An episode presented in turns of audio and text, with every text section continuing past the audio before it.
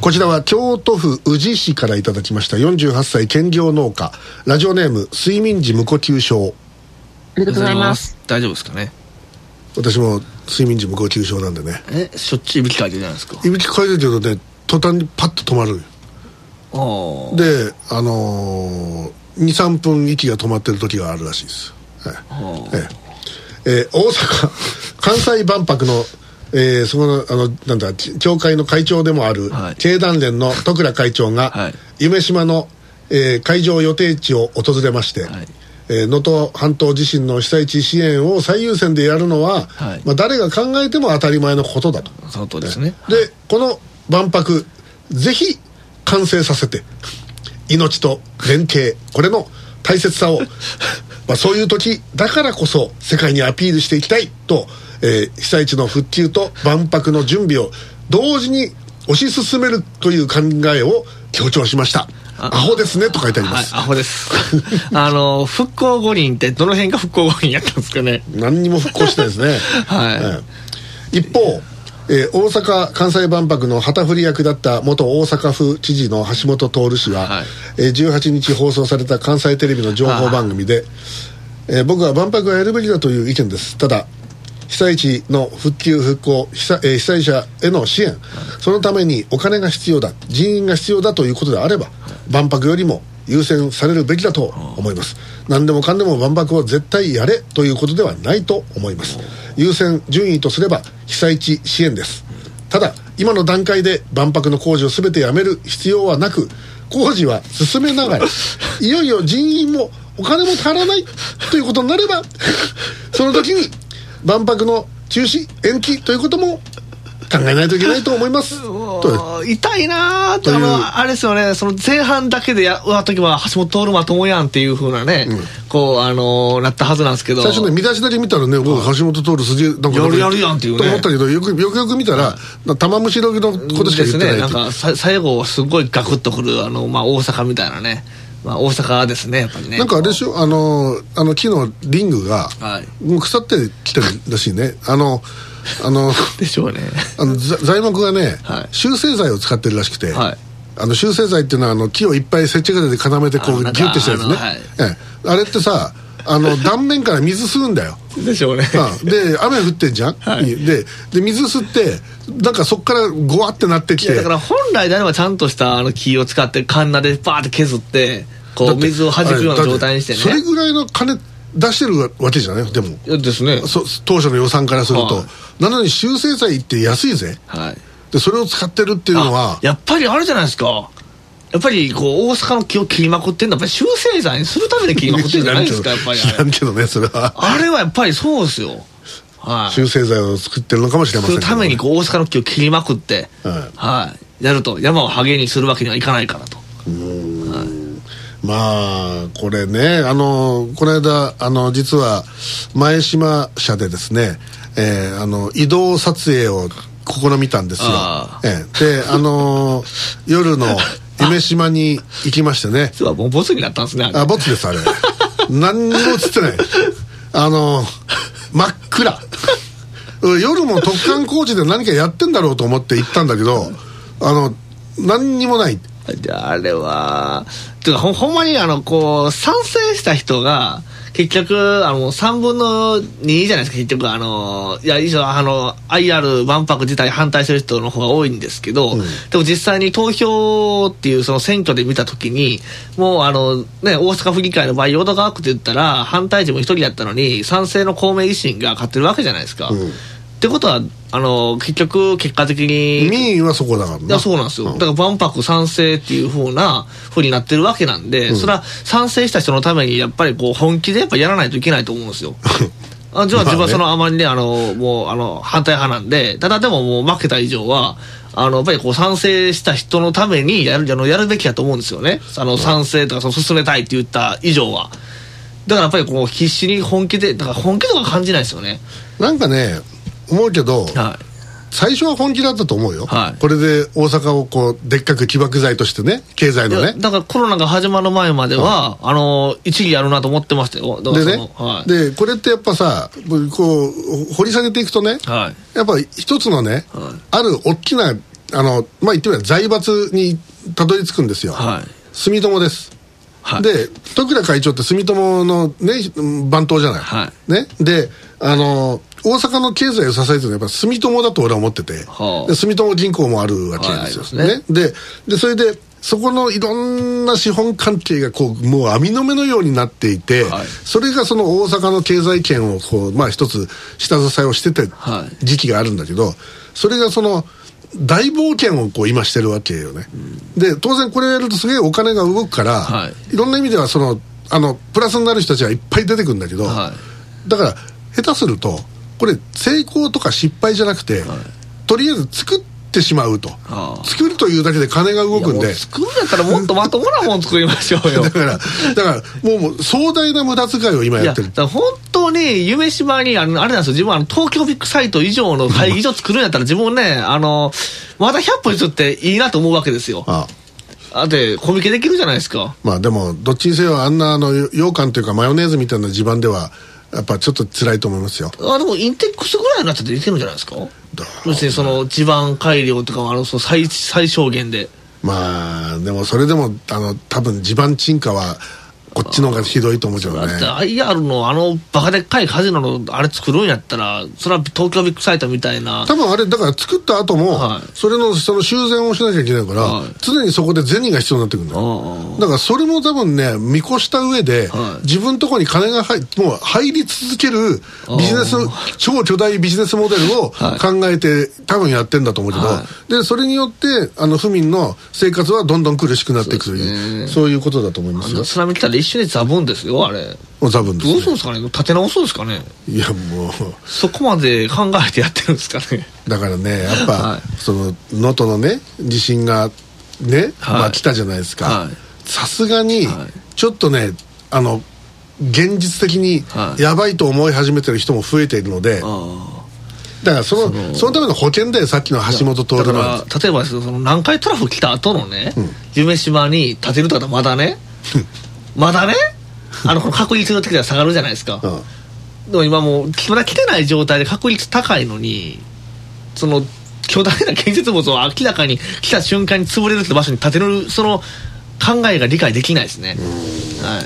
まあ。ペイできないですどう考えても。まあ、ペイはできないでしょ、はい。ええ。だってあの今その一生懸命そのアクセスの方も作ってるけれども、はい。やっぱ無理だもの。だからもう場所が悪すぎるんですよ、そもそも。はい、というふうに思いますけどね、続いてのお便り、えー熊本県熊本市からいただきました55歳会社員ラジオネームお買い物は銀町デパート。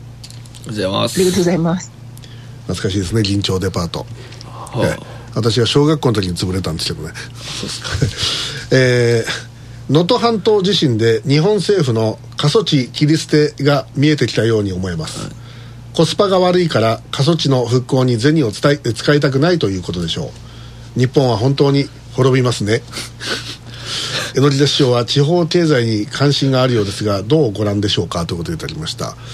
まああのその通りじゃないですか。いやだからやっぱりもうねテントしまくらなあかんすよやっぱり。え？あのテント？はい。テントしまくる？しまくるって。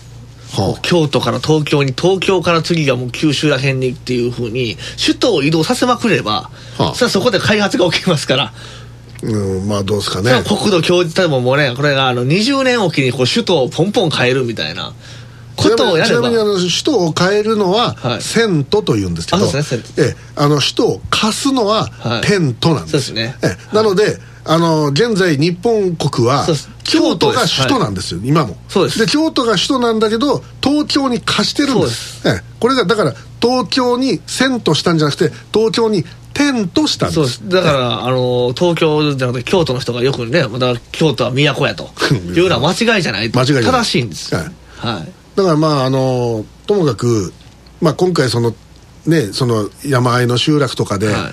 お年寄りがもう例えば本当に数数世帯しか住んでないようなところがあって、はい。そこの道が寸断されて、はい。どもううんどうしようもないと、でそこにその自衛隊のあの隊員が徒歩でその物資を届けて、はい。でこのままではもうここにいたらダメですよと、はい。でもうあのどっか、ま、あのひ町の方に移動してくださいとはい。いうことで頼み込んで、でまあ移動してもらったりとか、ヘリコプターで吊るしたりとかしてね、はい。あの移動させてんだけど。であのもう要はもう帰れませんぜっていうことなんだよね下手するとね,、はいででそうやってあの集落が次々に今死んでいく可能性が出てるわけですよ、でこれはねあの確かに今この状態をもう一遍元に戻すのは相当なお金もかかるし、はい。あのまあ、別にコスパっていう言い方はしたくないけれど、ちょっと現実的じゃないっていうところはなんとなくわかるわけなんですよ、ただこの政策はどっかで変えないともう,、まあもう二度とこういうことはしませんと。ね。もうあの必ず田舎であろうと助けますっていう、そのためにみんなほ保険として税金払ってるわけですから、まあだからあのそれができないっつうんだったらもう税金払うのやめたがいいですよ、過疎地の人は外にそうもう過疎地の人は1円も払わなくていいですよ。ですね。うん。はい。直してくれないんだったら、はい。ええ、でもあのいやお前らが田舎に住むから悪いんだっていう田舎であろうと都会だろうと日本国だろうと、はい。ええ、そこはちゃんとあのやっぱ政治家がきちんとやっぱりそれを見るべきだし、はい。やっぱ昔田中角栄とかそういうの見てたよね。そうですね。うん、でだからそういうようなこととか、やっぱあの今こそその考えをね、改めなきゃいけないんだけれど、果たして果たしてこの今の今の政府がそういうことができるかどうかといったら、うんだからね甚だ甚だ。今の政府もそうですけど多分野党が政権のとも一緒ですよ多分。いやそうだと思うよ俺も、はい、だから、なんか、その、結局、なんなんですかね、もう縮小傾向じゃないですか、全部。だからもう日本って、はい。あの確実に、はもう今縮小傾向に入ってるわけですよ、で人口も減ってきてる、はい。それで増やそうっていうふうに声高声高には言うけど、げ現実的な対応は何もしてない、であので年寄りはまああの年寄りの人口が増えてしまうけれど、はい。あのその後は先細りしてるわけだから、はい。若い子が減ってるわけですよ、ででそこへ来てですよ、はい。そのさっきも出た南海トラフとかがはい。もう本当にあれが全割れで、はい。もうそれこそ静岡からはい。宮崎まで全部大被害ですよ、はい。でそうすると最悪の場合40万人死ぬんですよ、よんで半半割れでもはい。20万人なんですよ、はい。で最小でも12万人なんですよ、はい。ええ死ぬのが。まあ、そうですね。でこれ予測が出てるわけ、はい。でこれ例えば40万人が死にました、はい。それ40万人の人口がごそっといなくなるわけよ、は一つのあの都市がいなくなるのと同じだから。い。そうですね。でそんだけの税収もなくなるしそこの企業も全部止まるし、はでそれの復興ができるかってそれもまた難しいわけよね。でそうなってきた時に結局日本って海外の力に頼らざるを得なくなってくる可能性があって、いよいよ日本って属国になるんですよ本当に、はで多分あの中国か、はい台湾の皆さんの、まあ、だから台湾と日本があのあのあの兄弟になっちゃった方がむしたろだ、ただ、ただね、たあの、台湾もその、尖閣問題があるじゃないですか。あもちろん。いや、その、あの、まあ、中国もね、うん。あの、尖閣は我々のものだと、台湾も我々のものだと言っていると。だから、だから、あの、今って、だから台湾と日本が一緒になれば我いやだからそうあの。々一緒になればいいんですけど、あのーそもそもその台湾と日本って実は国交がないじゃないですか。まあないですよ。もはい。元はあったけどね。そうそうそう。えで、まあ、その中に、もともとそのそうですよだから反日運動がどうのこうのとかいうなんかいろいろあったらしいですけど、だからなんかねえいやてかほら一緒になるのは田中角栄が、はね、そのあの中国を訪問して、はい。ね、周恩来と握手して、はい。それで日中国交正常化っていうのがあったわけですよね、はい。でその時にその瞬間にそれまで日本と台湾は、えー国交があったわけですよ。その頃あ台湾と言ってなくて中華民国と言ってたから、はであのそれがまあもう切りますっつって、はい。それで中国にチェンジしたけれど、はでまあ確かに今台湾と国交をせもう一遍結びますって言ったら、はい。さあ中国は黙ってないよね。そうですね。まあだから。だからねちょっとねその外交に関してねだから本当になんかそういう領土問題とか結構あるわけじゃないですか、はい。で竹島に関してはもう実効支配されてるわけじゃないですか。えで実際にそこに関していかんやと言ってるけど普通にこう外交してるっていうようなその、はい。なんかすごいえ歯がゆいややってるふりだよもうななんかねとか思うんですよね。北方領土でもみんなそうですよ。やってるふりです。はい。本来取られたら 取られたら取り返しますか？とかなりません？実効支配までされたら。ああそうですか。えじゃああの自衛隊を送り込んで。送り込むか勇ましい話のきましたね。いやいやじゃなくじゃなくてね。だからそうななんかもっとなんかどどどういうそのなんかあの心の分け方というか、うんなってるかよく理解できないですよね。いやちゃんとした外交交渉をきちんとやろうというその腹がないから、はい、だからその中途半端だわけですよ。で例えばその、はい、あの国際司法裁判所に訴えで出るとか、はい、それとも含めてやるべきことはいっぱいあるんだけど、まあ、やりややれたらいいねぐらい染まってるのでそうです、ね、だからもうもう実行試合がこんだけ長く続いちゃったら、もう取り返せないですよ。だって侵略でしょ。だってやってることいやそうだけど、はい、それでもずっとそれが実効支配しちゃったら、はい、もうその人の所有権がいずれあのあの発行すると考えてもいいと、はい、だからあの中国の旅船もこうやって普通にやるでしょ。日本の領海に入っていくわけでしょ。まあだからそれまあまあ前島君はあれですから最近はやっぱ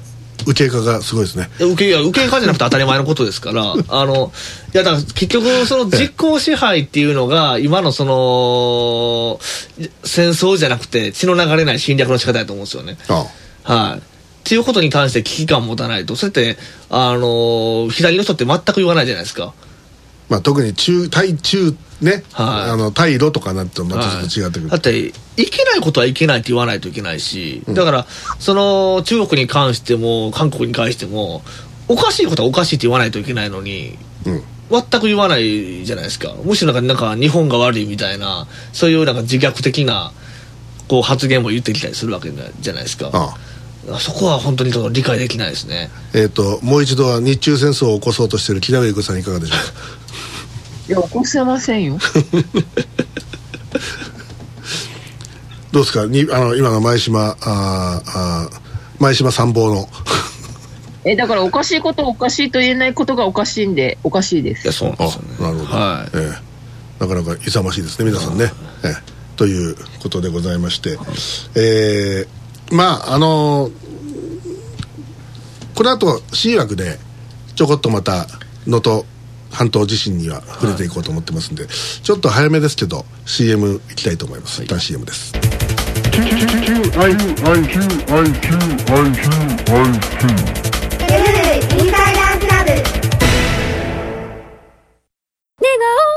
メタン。フェタミン。アン。フェタミン。そしてカフェイン。にガラナエキス天然酵母黒酢をぎゅっと閉じ込めた究極のエナジーカプセルネガオの目覚め玉のご案内です仕事が立て込んでどうしても休めないあなた。